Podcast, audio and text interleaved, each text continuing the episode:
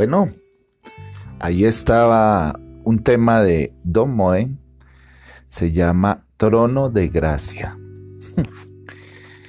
Mis hermanos,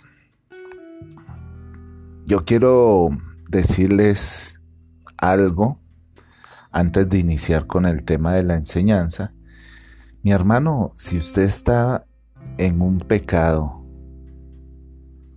si realmente ese pecado está destruyendo la comunión que usted tiene con nuestro Señor Jesucristo, déjeme decirle algo. Mi hermano, una oveja puede irse a revolcar en el muladar con los cerdos y con los perros de este mundo. Pero nunca ha de dejar de ser una oveja. Si usted es hijo de Dios, si usted nació de nuevo, pero por X, Y, Z circunstancia que no me compete a mí juzgarle, yo quiero que en este momento reciba este mensaje de alguien que corrió alguna vez al trono de misericordia de nuestro Dios y que lo sacó de allá. De corazón, mi hermano, ya tiene, según las riquezas de la benignidad de Dios, el poder del arrepentimiento. No permita que su conciencia sea cauterizada. Aquí vamos a ver que Dios da gracia a los humildes. Y vamos a ver de qué se trata eso. Pero de corazón, de lo que me pone el Señor en la boca. Si alguien tiene experiencia en cuanto a eso, aquí le está modulando este, este pequeño hermano y siervo. No es alcahuetería tampoco eso, porque tenemos un Dios justo y un Dios que castiga a los que ama. No es alcahuetería, mi hermano, pero sí es tener confianza en un Dios bueno, bondadoso y benigno, que no va a negar de su misericordia a los que ha acogido en su gracia, mi hermano. Tenga en cuenta eso, sea por sea la situación que esté pasando, sea enfermedad, sea desánimo, sea un pecado oculto. Dice la palabra de Dios que el que confiesa sus pecados y se aparta, alcanzará misericordia. Sea una situación económica, sea una situación familiar, sea una situación sentimental, sea una situación que amerite que su merced se sienta atribulado. Mi hermano, para eso están aquí las riquezas de la gracia. Por eso estos días eh, hablamos vehementemente en contra de tratar de justificarse por medio de una obra de la ley. Porque van a venir los, los eventos, va a venir la tormenta. Y lo primero que usted va a sacar a relucir es su justicia, mi hermano. ¿Y sabe qué es su justicia delante de Dios? Perdón, eh, corre el asiento un momentico. ¿Sabe que su justicia delante de Dios, mi hermano? Es un trapo de inmundicia. Señor, pero si el pastor me dijo que diera los diezmos, yo los doy fielmente, ¿por qué estoy padeciendo hambre? Hermano, lea la palabra. Lea la palabra. Hermano, la viuda que dio todo de todo su sustento. Ella quedó justificada para siempre. Y eso fue hermoso, ¿Por qué? Porque fue un ejemplo que puso nuestro Señor Jesucristo. Pero mi hermano, en la palabra está, en el nuevo pacto, usted no puede, usted no ve el diezmo porque es que el diezmo tenía un propósito totalmente diferente. Pero si usted quiere diezmar, hermano, diezme. La palabra en el nuevo pacto nos enseña a dar todo lo que tenemos. Y todo es todo. Entonces, mi hermano, la cuestión es tener la disposición de dar aún más de nuestras fuerzas. Pero hay que dar para lo que realmente está reglamentada la ofrenda, que es el ayudarnos unos a otros en misericordia, a los de la iglesia. Santiago 1.27 dice, la religión pura y sin mácula delante de Dios el Padre es esta. Visitar a los huérfanos y a las viudas en sus tribulaciones y guardarse sin mancha del mundo. Mientras que usted, mi hermano, tenga en su iglesia. Bueno, voy a retractarme de eso, porque es que nosotros no tenemos iglesia, somos la iglesia. Soy la iglesia del Señor Jesucristo. Y en la iglesia del Señor Jesucristo se practica misericordia, juicio y justicia. Y si en la iglesia o sea, con la iglesia, los hermanos que con los cuales me congrego. Hay hermanos que están necesitados y yo cierro mi corazón para llegar y dar un diezmo para llegar y, y sostener un templo hecho por manos humanas que va a ser destruido, mi hermano, realmente ve a ver en qué fe está. Ve a ver en qué fe está. Pero esto no lo voy a decir yo, esto lo dice la palabra de Dios. Y sigamos el ejemplo de los de Acaya cuando hubo hambre en la región de Jerusalén, que reunieron y que eran los más pobres y que dieron mucho más allá de sus fuerzas. Y que Pablo los menciona en la segunda carta a los Corintios. Por eso es que dice la palabra de Dios que Dios da, eh, Dios ama al dador alegre. Usted no puede estar alegre si usted sabe lo que, que lo que está aportando es un fraude. Su conciencia le va a decir, mi hermano. Y si usted se hace cómplice de esa mentira, mi hermano, pues también le va a acontecer lo mismo. No es que a mí, sí, yo doy y, y ellos verán qué hacen con eso. ¿Quién dijo eso? ¿Quién dijo eso? Eso no está en la palabra. Por eso es que nosotros debemos aprender no solo el fondo, sino también la forma de la palabra para que no tomen ventaja los que quieren ganancias deshonestas y enriquecerse por medio de la fe. Aunque la palabra de Dios dice, el Señor Jesucristo dice, al que te pida, dale pero dele con la palabra y le dice, hermano, claro, yo le doy el diezmo, pero la palabra dice esto y esto y esto y esto y esto. Para usted salve su responsabilidad, mi hermano, porque todos vamos a comparecer ante el tribunal de Cristo. Bueno, mi hermano, después de esta breve exhortación, voy a comenzar pues a hacer la, enseñanza, mi hermano la dulce enseñanza.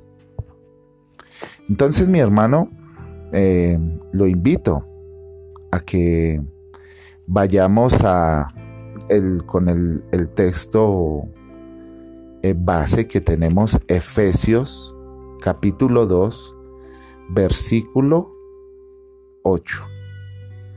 Efesios capítulo 2, versículo 8. Y voy a leerlo y voy a leer una amonestación que me faltó aquí de parte de nuestro Señor Jesucristo, que me la trae a la memoria. Dice Efesios 2.8, y juntamente, eh, perdón, porque por gracia sois salvos por medio de la fe, y esto no de vosotros, pues es don de Dios. Y voy a darle la palabra que el Señor me pone aquí a darle. Y dice así, Isaías capítulo 55, versículo 6. Esto es concatenado con la exhortación. Dice, así dice el Señor, buscad a Jehová mientras pueda ser hallado, llamadle en tanto que está cercano. Deje el impío su camino y el hombre inicuo sus pensamientos, y vuélvase a Jehová, el cual tendrá de él misericordia, y al Dios nuestro, el cual será amplio en perdonar. Y ahí la frase que les gusta a muchos, porque mis pensamientos no son vuestros pensamientos, ni vuestros caminos, mis caminos, dijo Jehová como son más altos los cielos que la tierra, así son mis caminos más altos que vuestros caminos, y mis pensamientos más que vuestros pensamientos. Porque como desciende de los cielos la lluvia y la nieve y no vuelve allá, sino que riega la tierra y la hace germinar y producir y da semilla al que siembra y pan al que come, así será mi palabra que sale de mi boca. No volverá a mi vacía, sino que hará lo que yo quiero y será prosperada en aquello para que la envíe. Mis hermanos, como dicen por ahí, al que quiera más, infinita es la misericordia de Dios nuestro Padre.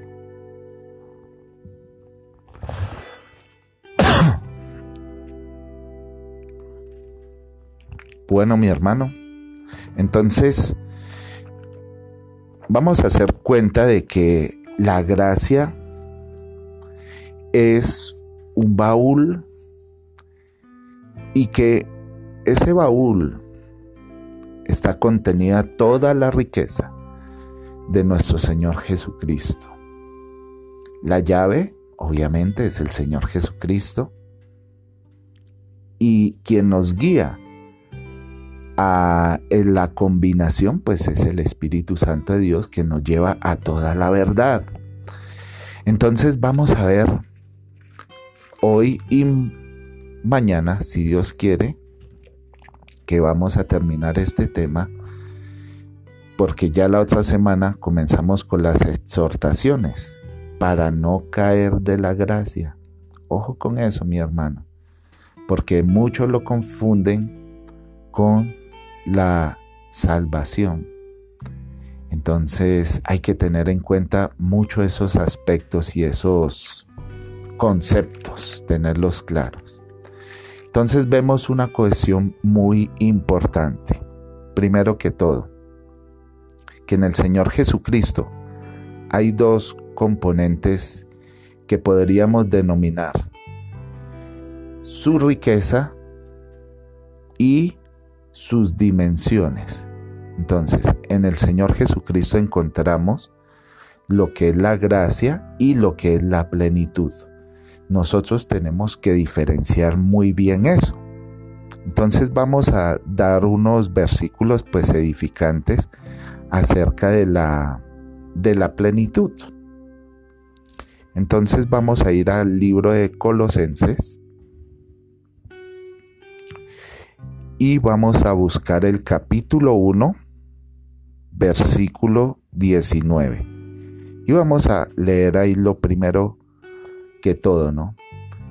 Vamos a leer eh, ¿cuál es la autoridad que tiene el Señor Jesucristo?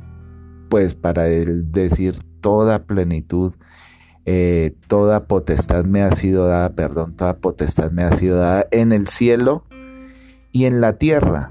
Entonces, ¿de quién desciende esa autoridad? Y vemos aquí que dice en Colosenses 1.19, eh, para los unicitarios, me imagino que este es otro versículo que van a sacar ahí del, del Nuevo Testamento para poder eh, justificar su equivocada doctrina.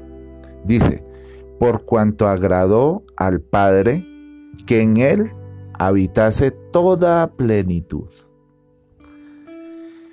Por cuanto agradó al Padre que en él habitase toda plenitud, toda la plenitud. Habita en el Señor Jesucristo y su plenitud mi estimado hermano oyente, amigo, no amigo, detractor, es infinita, mi hermano. No la podemos, es inconmensurable, es inescrutable con nuestra mente. También vemos ahí, vamos rápidamente ahí en el 2.9 que dice, porque en él habita corporalmente toda la plenitud de la deidad ¿Qué quiere decir? Que en Cristo Jesús habita también la plenitud del Padre y la plenitud del Espíritu Santo. Eso es algo que nosotros no podemos discernir si no nos es dado por el Espíritu Santo conocerlo, porque es que eso ya tiene que ver con la naturaleza de Dios.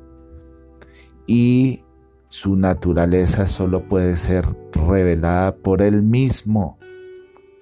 Entonces, ¿qué es lo que pasa? Que hay unos herejes que no se han dado cuenta de que a la iglesia le fue revelada por las escrituras y por el Espíritu Santo de Dios, que nos da luz sobre eso, la Trinidad de Dios, el Padre, el Hijo y el Espíritu Santo.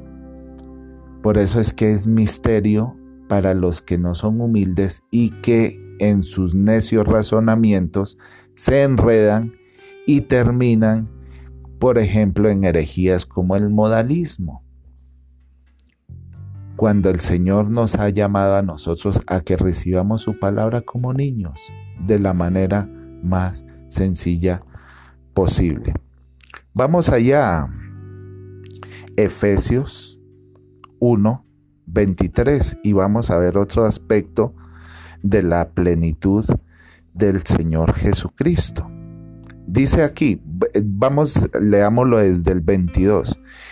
Y sometió todas las cosas bajo sus pies y lo dio por cabeza sobre todas las cosas a la iglesia Aquí está hablando que el Dios y Padre dio al Señor Jesucristo por cabeza a la iglesia, no que todas las cosas se las dio a la iglesia, sino que todas las cosas se las dio fue al Señor Jesucristo y lo dio por cabeza a la iglesia. ¿Pero por qué?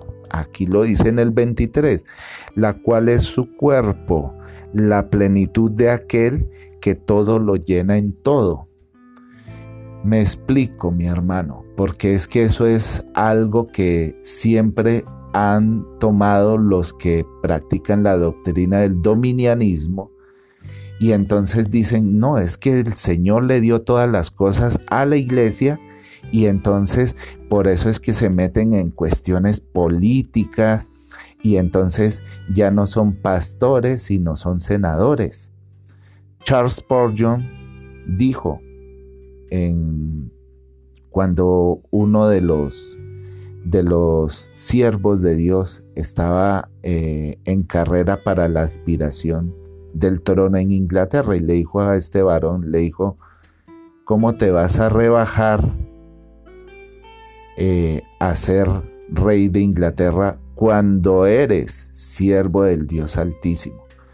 Mi hermano, no hay algo más hermoso que servirle al Dios altísimo, mi hermano. Pero ¿qué es lo que pasa? Que por el afán de las riquezas se desviaron de la fe y ahí están, tratando de administrar las riquezas de este mundo, mi hermano. Cuando el Señor nos ha dado para administrar las riquezas espirituales en Cristo Jesús, que es su gracia, mi hermano. Pero bueno, mi hermano, no todos son, ni todos los que están son, ni todos los que son están. Porque toca esperar que se complete el número de hermanos y consiervos, los cuales vamos a estar delante de nuestro Señor Jesucristo. A Él sea la gloria. Ahí en el mismo Efesios, para que no vayan a estar buscando aquí y allá y no se me quejen que es que, uy, el hermano eh, rápidamente va de un, rápidamente da un versículo al otro. No, mi hermano, vamos a hacerlo así, un poquito de orden para que, para que no se me confundan. En el 3.19 dice, Vamos a hablar desde el 17. Dice, para que Cristo habite por la fe en vuestros corazones, a fin de que arraigados y cementados en amor, sean plenamente capaces de comprender con todos los santos, o sea, no un solo santo, sino todos los santos, o sea, no es solamente el que se para en el púlpito, sino que es todos los santos, cuál sea la anchura, la longitud, la profundidad y la altura, y de conocer el amor de Cristo que excede todo conocimiento, que excede a todo conocimiento, para que seáis llenos de toda la plenitud de Dios. Comenzamos a ser iglesia, mi hermano, o a comprender la iglesia, o a o a comprender nuestra identidad como iglesia cuando entendemos esto espiritualmente, mi hermano. Mientras tanto, usted está en la carnalidad y está obedeciendo o a obras antinomianistas o a obras religiosas. 4.13, vamos rápidamente ahí y vamos a comprender ahí la plenitud del Señor Jesucristo lo que les decía el principio. Dice, eh, hablando de los ministerios, dice, y él mismo constituyó a unos apóstoles, a otros profetas, a otros evangelistas, a otros pastores y maestros, a fin de perfeccionar a los santos. Mi hermano, no solo hay un ministerio, hay cinco ministerios. ¿Qué es lo que pasa? Ya se van a dar cuenta por qué hoy en día las personas no están observando esos ministerios y entonces sale como los bautistas que dicen, no, es que ya cesaron, ya no hay apóstoles y no hay profetas, o los carismáticos que se autonombran apóstoles y profetas de Dios cuando Dios no les ha dicho eso. Y entonces el Señor los entrega a que por medio de su fruto los conozcan. Entonces ahí vemos a Benny Hinn ungiendo a, a, Ricardo Rodríguez, el de avivamiento, como apóstol. Lo vi, lo vi cuando, cuando estaba, cuando le estaba profetizando la unción apostólica y le está imponiendo las manos. Entonces, por sus frutos los conoceréis. Eh, y así, muchos que llegan y, bueno, les le pregunté una vez a uno de la iglesia de Epsiba y yo le pregunté inocentemente y le dije, mi hermano, Dios lo bendiga. Eh, ¿Cómo supo usted que era apóstol? Y pues como que le molestó eso. Lo mismo, pues, a las que se autodenominan pastoras. A una hermana en Cristo que se autodenominaba pastora, yo le dije, hermana, ¿cómo supo usted que usted es pastora? ¿Cierto? Cuando pues yo veo que eso riñe y va en contravía de lo que dice la palabra. Pero bueno, no, no, no me voy a extender en eso, voy a, a, lo que, a lo que el Señor me pone. Ya después eh, vendrá el tiempo en que vamos a hablar de eclesiología. Y dice, hasta que todos lleguemos a la unidad de la fe y del conocimiento del Hijo de Dios, a un varón perfecto, a la medida de la estatura de la plenitud de Cristo. Entonces, los ministerios están ahí para colaborarle a Dios en el crecimiento de la iglesia, porque Dios el Padre es el que da el crecimiento. Y Él da el crecimiento, pues obviamente en concordancia con el Señor Jesucristo y con el Espíritu Santo, que todo eso se llama la obra de Dios. Bueno, entonces no confundamos plenitud con gracia.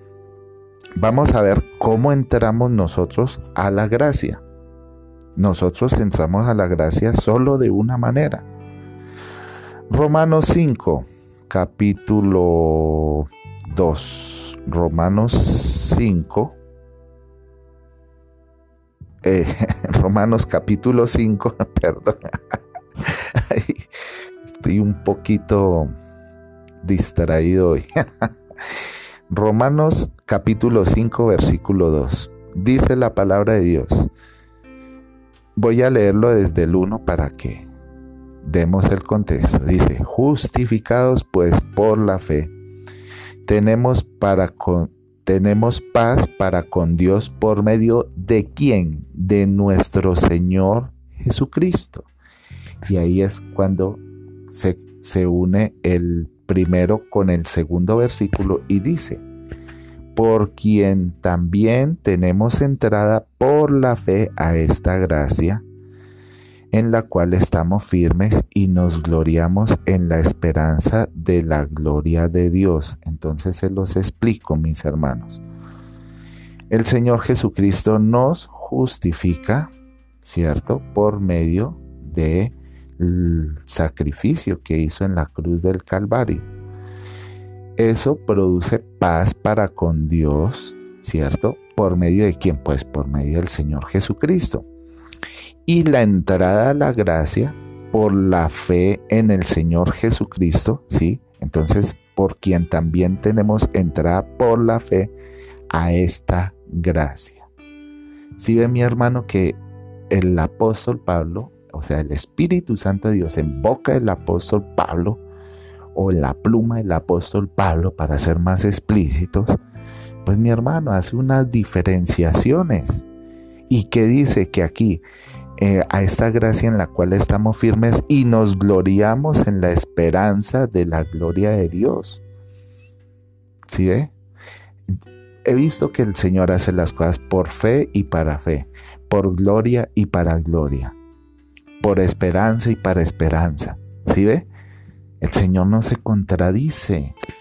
El Señor no se contradice. Por eso es que Dios deja de un lado su, su, su ley en el sentido de que la utiliza solamente para llevarnos a Cristo. Y ya es el Espíritu Santo de Dios, andando en el Espíritu Santo de Dios, que usted comienza a andar en santidad, mi hermano. ¿Por qué? Porque hay una santificación. Y empieza por el nombre del Señor Jesucristo, para el nombre del Señor Jesucristo. Gloria sea al Señor.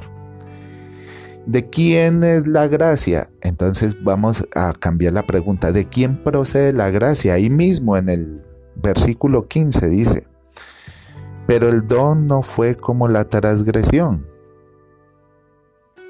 Porque si por la transgresión de aquel uno murieron los muchos, abundaron mucho más para los muchos la gracia y el don de Dios por la gracia de un hombre, Jesucristo.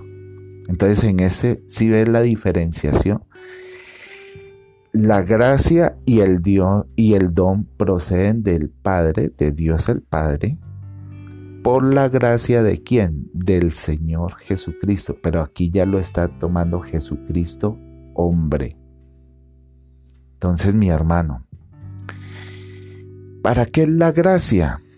Ahí vamos aquí al 21. ¿Para qué es la gracia, mi hermano? Y aquí va esta revelación, mi hermano, si, todavía, si no la sabía. Dice la palabra de Dios, para que así como el pecado reinó para muerte, así también la gracia reine por la justicia para vida eterna mediante Jesucristo, Señor nuestro. Mi hermano, si usted creyó en el Señor Jesucristo, usted tiene la vida eterna. Y lo dice montonón de versículos. Solo los ciegos e indoctos que han torcido las escrituras para justificar sus obras y, de, y, guardar una salvación o en el peor de los casos obtener una salvación por medio de las obras, dicen que la salvación se pierde. Cuando fiel es Dios que el que comenzó la buena obra, Él la va a terminar, mi hermano. Y voy a terminar por hoy ¿En qué consiste la gracia del Señor Jesucristo? Escriban muy bien estos, estos textos bíblicos. Si desean, me escriben ahí al WhatsApp, que es el mismo número, ahorita lo voy a repetir, y yo les envío todos los audios que se están grabando para que ustedes mismos hagan el estudio y si tienen algo que complementar bajo la guianza y la dirección de Dios nuestro Padre, en el nombre del Señor Jesucristo y por la acción del Espíritu Santo de Dios, pues me lo hagan llegar con mucho gusto, mi hermano. Aquí lo vamos a tratar, porque esto no se trata de solamente el hermano Pedro Cuadros hablando, que es lo que le intento decir a los hermanos que están en autoridad que por favor suelten un poco el micrófono y le den mutualidad a los hermanos para que puedan ser edificados y puedan crecer en Cristo Jesús, mientras ellos no estén creyendo, pues no van a hablar. Dice la palabra de Dios, creí por lo cual hablé. Y cuando usted habla, la fe comienza a activarse, mi hermano. Así de sencillo.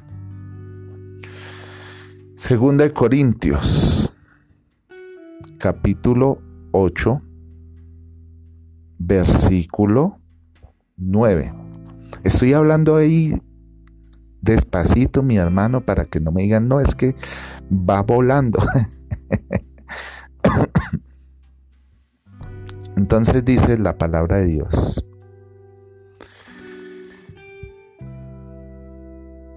Segunda de Corintios capítulo 8 versículo 9. Porque ya conocéis la gracia de nuestro Señor Jesucristo, que por amor a vosotros se hizo pobre, siendo rico, para que vosotros con su pobreza fuisteis enriquecidos.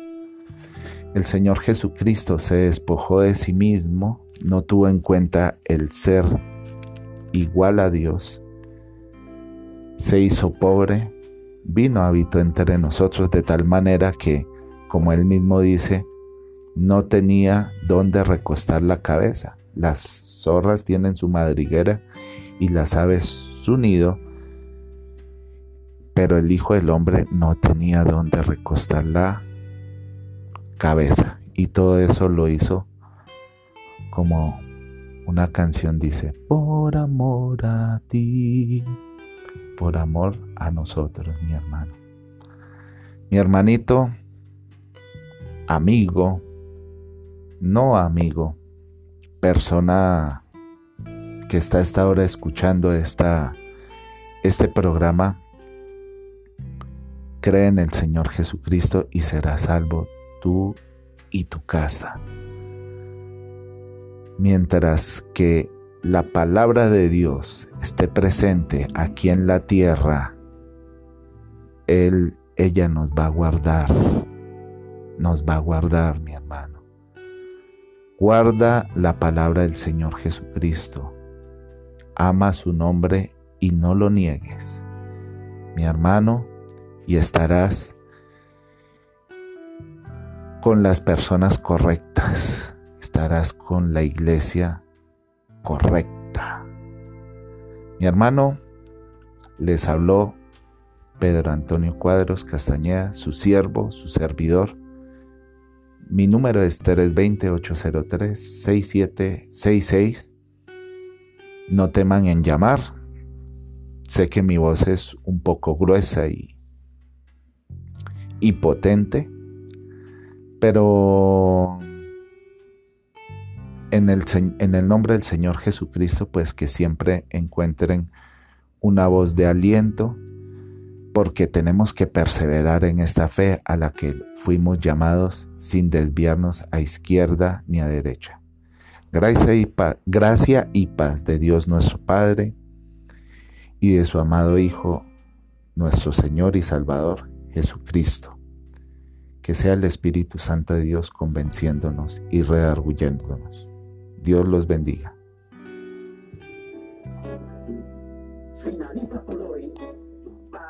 Alabanza de su gloria, para alabanza de su gloria.